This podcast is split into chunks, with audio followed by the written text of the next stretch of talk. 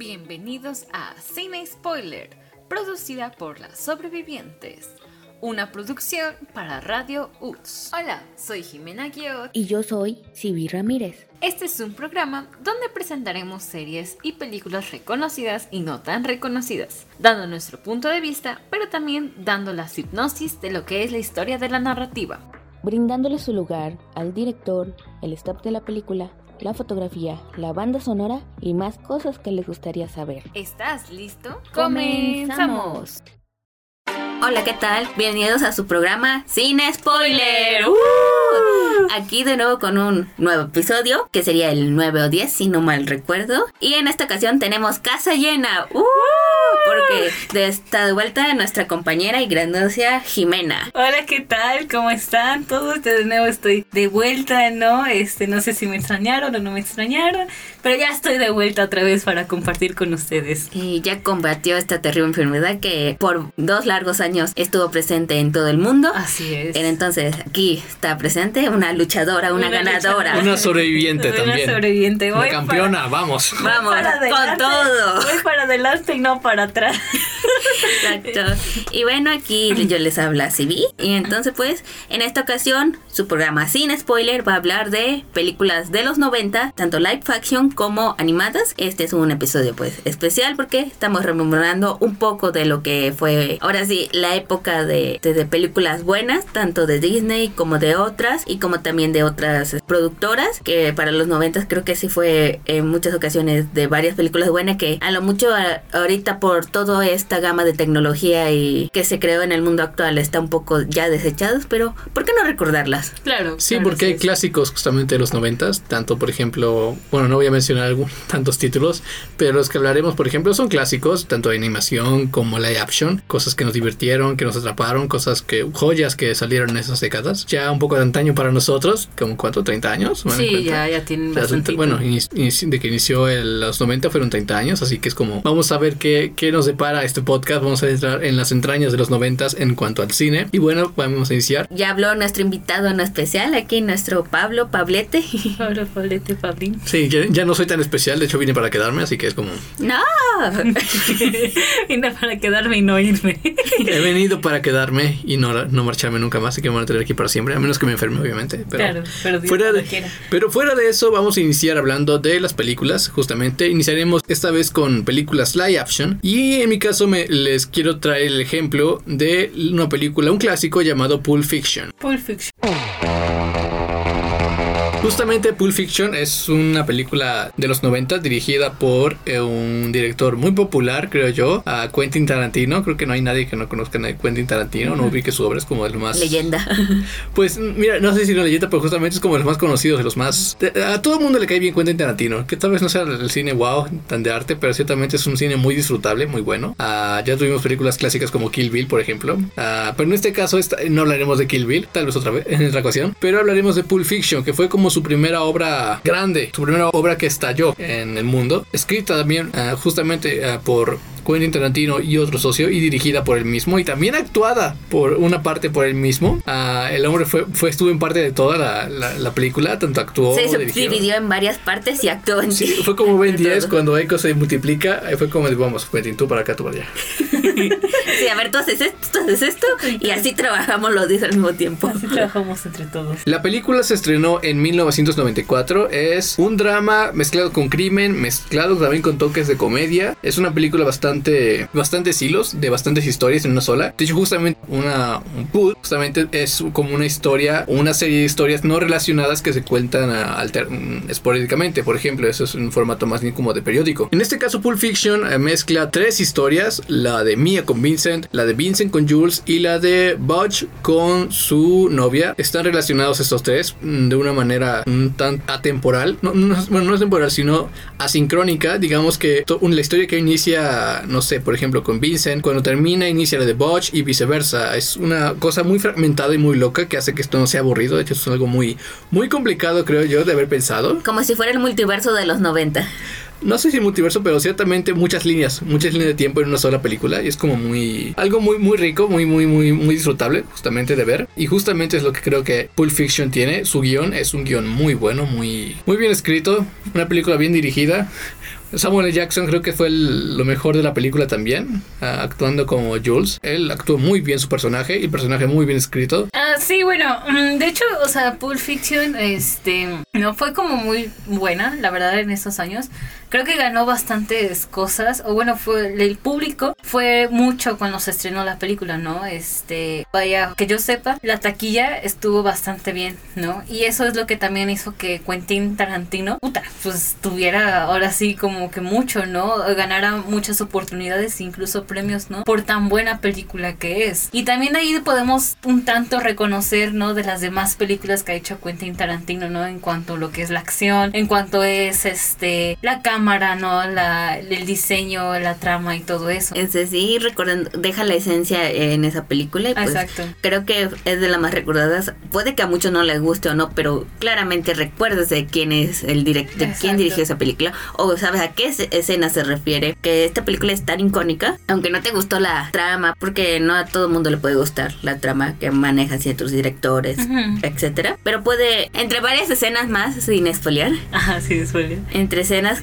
clásicas que pues todo mundo de alguna forma ha, ha intentado ver o sabe de, ay, que esta escena yo la he visto, ah, es- ¿cómo se llama esa película? que no sé claro, qué, que sí. tiene que ver con pulp, o sea, siempre te la, te la intentas recordar así. Sí, recuerdas a John. Travolta, por ejemplo, ahí Sí. bailando con Uma Thurman. ¿Recuerdas sí, dos escenas de los personajes? Algunas se volvieron memes. Muchas de ellas se volvieron memes, Sí, de hecho. sí. O bueno, lo conocerás tal vez por los memes, pero realmente es como su valor nació de esta película que tiene escenas muy icónicas, diálogos muy, muy bien escritos y muy bien actuados. Una edición, un montaje bastante interesante. Y cabe recalcar que ahorita que se ediciona en, en ese tiempo eran los 90, no se tiene la tecnología que es aquí. Entonces sí era más difícil ahora sí editar todo lo que se grabó o se grababa. Hablo de que pues apenas estaba, ahora sí la década de los 90 estaba iniciando a entrar esta etapa de tecnología Digital. digital, ajá. Y entonces pues creo que sí fue un gran esfuerzo el, el cómo lo lograron, cómo la terminaron, pues que ahora como dices se usa en memes. Y en todo tipo, Y en ¿no? todo Sí. tipo. Sí, justamente porque son como historias fragmentadas que tienen coherencia al estar fragmentadas y creo que lo que hace que Pulp Fiction sea, sea- tenga esta esencia es que esté fragmentada en tres viñetas que se unen en una sola, relacionadas también entre personajes y la historia es como, digamos que el círculo es, es muy cercano en cuanto a la relación de los personajes, pero las historias son van como para un lado distinto y es como algo que hace que la película ten- destaque mucho porque eso es difícil de pensar, digo, una, un- para hacer ese guion debió haber sido como bastante, ah, como mucho tiempo de cabeza escribiéndolo. De hecho, te, conozco la anécdota de que él y un amigo, cuyo nombre no recuerdo, eh, Quentin Tarantino escribieron esto en, en un hotel, en una semana, ya tenían varias historias cada uno de ellos, así que decidieron unirlas y de aquí nació justamente Pulp Fiction. De hecho, al principio la idea que ah, Quentin Tarantino tenía era hacer un spin-off de su película anterior, Perros de Pelea, Mm. Ah, justamente al sacarle un spin-off a un personaje para hacer la historia de él y su hermano. Pero esa cosa no cuajó. Sin embargo, cuando se reunió con este amigo para escribir Pulp Fiction, fue cuando unieron, estas historias, le dieron cierta coherencia y surgió esta película bastante ent- entretenida. Hay cosas muy, muy divertidas de Pulp Fiction. ah, no voy a hacer spoilers, pero les recomiendo que la vean. Sobre todo la parte del personaje de Mia y Vincent, porque son muy divertidas. Ah, las escenas de Samuel L. Jackson y Vincent, bueno, y en este caso John Travolta, son de las mejor, son muy bien escritas. Samuel L. Jackson da una gran actuación, una gran interpretación. Sí, Samuel L. Jackson no solo es el Nick Fury de Avengers, Exacto, sí, no, no lo conozcan como Nick Fury de Avengers, sino que ha hecho más películas. ¿no? Y un gran actor. Sí, y la taquilla le fue muy bien, fue un presupuesto de 8 millones de dólares y recaudó unos 200 millones, una taquilla bastante jugosa para la compañía que la publicó. buena recuperación monetaria, Así es, así es. mucho billuyo. Mucho billuyo. Y Bueno, ya pasando a otro tema, ahora pasando de acción, ahora al terror. Vamos con una película que creo que muchos ya la conocen, ¿no? Y vamos con esta película que también ha causado fobia, ¿no? En, muchas personas, que es nada más y nada menos que It. Georgie. Como sabrán varios, It está inspirado en el libro de este escritor que hace la mayoría de sus historias de terror, Stephen King, ¿no? Y bueno, se trata, no voy a decir muchos, mucho spoiler, bueno, más bien no voy a decir la trama con spoiler, es básicamente el terror, la pesadilla de algunos niños. Con eso digo eso, con, con eso digo básicamente creo que todo, es la pesadilla de algunos niños, no voy a decir cuál es la pesadilla, no voy a decir de qué se trata esa pesadilla, pero... En resumen, en eso resumen, queda. en resumen Es el miedo queda, ¿no? encarnado, básicamente, de un pueblo. Es como, ¿no? uy.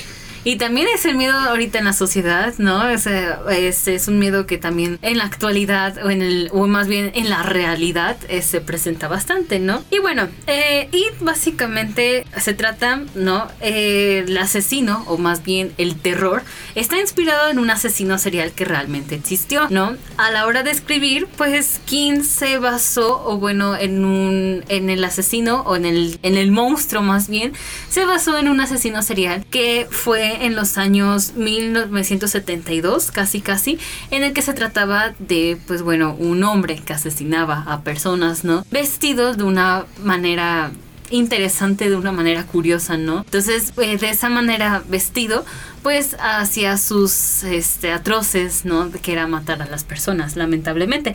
Pero eso le dio como la idea a Stephen King y dijo de aquí soy, ahora voy a escribir yo una historia, va a ser obviamente de mi propia autoridad, pero me voy a basar un poquito en estas cosas, ¿no? Claro que no solamente ese es el único dato curioso que nos podemos encontrar tanto en la película como en el libro, sino que también ya este entrando en lo que son ahora sí la película, la película cuando salió, pues bueno, fue como un gran entretenimiento, fue como mucho interés para lo que son lo el público adulto, ¿no? El público adulto sí de verdad disfrutó la película, porque bueno, es adulto, ¿no? Les gusta más este tipo de cosas, ¿no? Se interesan más por esto, pero en cambio, si lo viera un niño, lo que causó esta película fue, la verdad, un clorofobia muy, este, muy alto, muy relevante, ¿no? Porque no solamente fue el, el- ahora sí, esta palabra, perdón no, si no lo puedo pronunciar bien, el coulrofobia, ¿no? Que es fobia a los payasos, ¿no? Sino que fue un gran símbolo, ¿no? De una generación completa. Entonces, en esa generación donde salió It, no manches, o sea, causó un, terror masivo así de que ¡No! ¿No? Entonces, pues bueno, eh, básicamente esto comenzó, o bueno, esto más bien hizo que una este, generación entera pues le tuviera este mismo temor. ¿no? Otro de los datos como curiosos o interesantes es de que, bueno, eh, obviamente este asesino o este monstruo ha sido interpretado, ¿no? O ha querido como que varios partícipes quisieran entrar en ese papel, ¿no? Pero uno de ellos, y que creo que es uno de los más interesantes, es que un rockero, un rockero este, llamado Alice Cooper, o bueno, más bien su nombre es Alice Cooper, porque creo que no, no, aún, aún sigue con nosotros. aún sigue, Aún sigue en vida. aún sigue en vida. Alice Cooper quiso hacer, ahora sí, lo que es este monstruo, ¿no? De esta película, ¿no? Y bueno, ya no diré, estos son como los datos más interesantes, ¿no? Que podemos encontrar. Claro que va a haber más, pero tampoco quiero quitar como mucho tiempo. Y ahora pasamos a mi compañera Sibi, que nos va a hablar de una curiosa película. Por favor. Así es. Ya ahora pasando a películas. y ya continuando con estas películas 90, ahora voy con una animada. Una muy especial. Este, para ya casi finalizando los 90 y entrando casi los 2000, este, que es Mulan, la animada. Cabe aclarar que la animada Fa Mulan. Presente. Hablando sin pedir permiso. Que muchos la fueran a confundir con la live action, que creo que fue muy odiada por Sí, algunos. Hagamos que eso no pasó, hagamos como que eso no. Como que Disney no hizo Mulan. No hizo live action Mulan. Quedémonos con nuestro sueño de niños de Mulan animada. Eso es mucho, mucho mejor. Quedémonos con, el- con la preciosa, con la única, con la, con la original, con la Original. hombre de acción. bueno, esta película fue, como dije, producida por Disney, no Pixar, porque luego se confunde como ambas compañías están, pues, son la misma. Son- ajá, son o están centradas en lo mismo.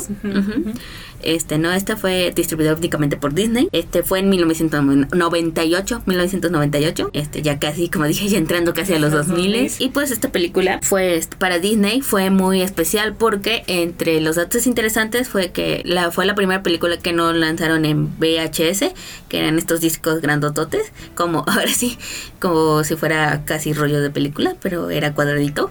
No, rectangular, era rectangular. Y la com fue el primero en que se lanzó en DVD. Sus directores fueron Barry Cook, como Barry Cocina, casi no. Barry Cook debe ser. y Tony Bancroft, pues, directores que han trabajado mucho con, con Disney. Y bueno, siguiendo con el argumento, este, no les voy a hacer spoiler.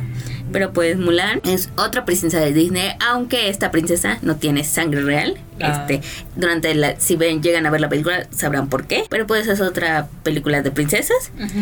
Pero. Es una sí, película que Única de princesas, pero sin meter A sí, la sangre re- real, A la sangre Es real. justamente una, creo que es la primera o de las pocas que son princesas por derecho legítimo. Es una película, creo yo, resalta mucho a el valor de una, de una chica, en este caso, una guerrera, ah, por- y en- sobre todo en este contexto que Mulan se sitúa un poco en la antigua China. Sí, en la- Cuando no había guerrilleros y, bueno, ciertos ejércitos, de, como por ejemplo los, los unos, por ejemplo, y entre otros. Creo, por ejemplo, Mulan es más que una película de, de, de superhéroes, ¿no?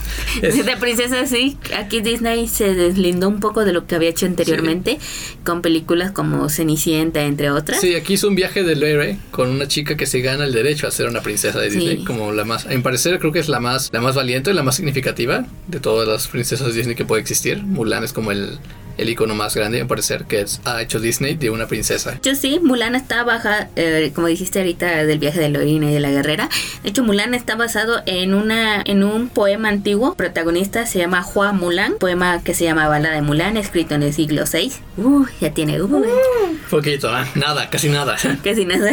Que narra una famosa línea china en la que una mujer disfrazada de guerrero se unió a un ejército exclusivamente masculino. Este, cabe destacar que esto es en épocas pues donde pues prácticamente la mujer era solo hacer las tareas en casa y cuidar al niño.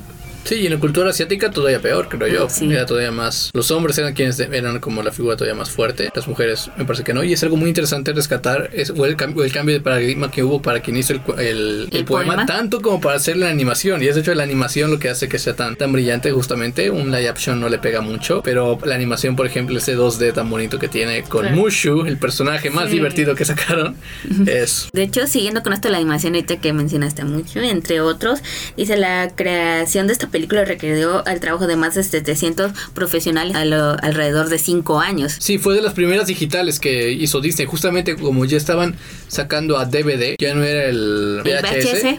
Eh, ya los digitales tenían que requerir un formato más, más, más profesional, más detallado. Era la tecnología ya se acercaba, bueno, ya era más abundante en cuanto a digital, ya eran cerca de los 2000 Ah, justamente ese año que me parece que Bicho se estrenó con una tecnología bastante increíble en luz. Pero en ese caso, justamente el 2D ya no era solamente dibujitos con Eh. papel y que escaneados. Estos ya eran digitales, eran Sí, por lo que le costó más a Disney. Este, de hecho, las escenas, varias escenas este, animadas, que no puedo decir cuáles, pero para hacer a, est- a estos hombres, que fueron entre 2.000 y 3.000 personajes que, que realizaron, es, es- tuvieron que utilizar diferentes softwares animados creados específicamente nada más para esta película. Porque además de que pues tuvieron ayuda de Pixar, pues ya sabemos que en la actualidad Pixar es el rey de la animación. Este, y pues tuvo ayuda de algunos empleados de su, ahora sí, su coempresa.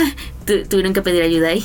Mándenos animadores. Sí, porque es una cosa, realmente si lo analizas, es una cosa de simular movimientos, simular este el ejército de los, un ejército que se presenta, no voy a decir quién es, una- simular ese ejército que es muy masivo, es una cosa que requiere mucho trabajo de computadora y requiere pues también mucha, mucha habilidad también, y es algo que, y justamente para hacerlo en 1998, no había quizás la tecnología que hay hoy, que es quizás más fácil para quien lo sabe hacer, pero por ejemplo en esa época todavía no había como una, una estandarización en los software, por ejemplo, digitales, así que era como algo también pesado. Era- Estaban innovando también justamente como lo estaba haciendo Pixar esos, esa década. Sí, ahorita no tienen las Macs, las Windows de la actualidad, que, que cargan varios programas pesados. Y pues es un gran esfuerzo en animación que hizo bien Disney y creo que al final resultó bien. Dentro de los datos curiosos, Mulan tuvo varios premios, pero no ganó ningún Oscar. De hecho, estuvo nada más nominada a Mejor Banda Sonora. Creo que todos eh, quedamos sí enamorados de, de su banda sonora, de sus soundtracks, aunque no lo ganó. Pero pues es muy importante este recordar este, las canciones para los que ya han visto la película. Creo que quedan muy pegadizas todas las canciones que, que hicieron en Mulan. Y pues creo que es algo también significativo de Disney, o sea, la marca Disney, que es meter canciones y que son muy pegadizas. Este, no solo vemos en Mulan, sino ahorita hace un año con Encanto, la de Nos habla de Bruno.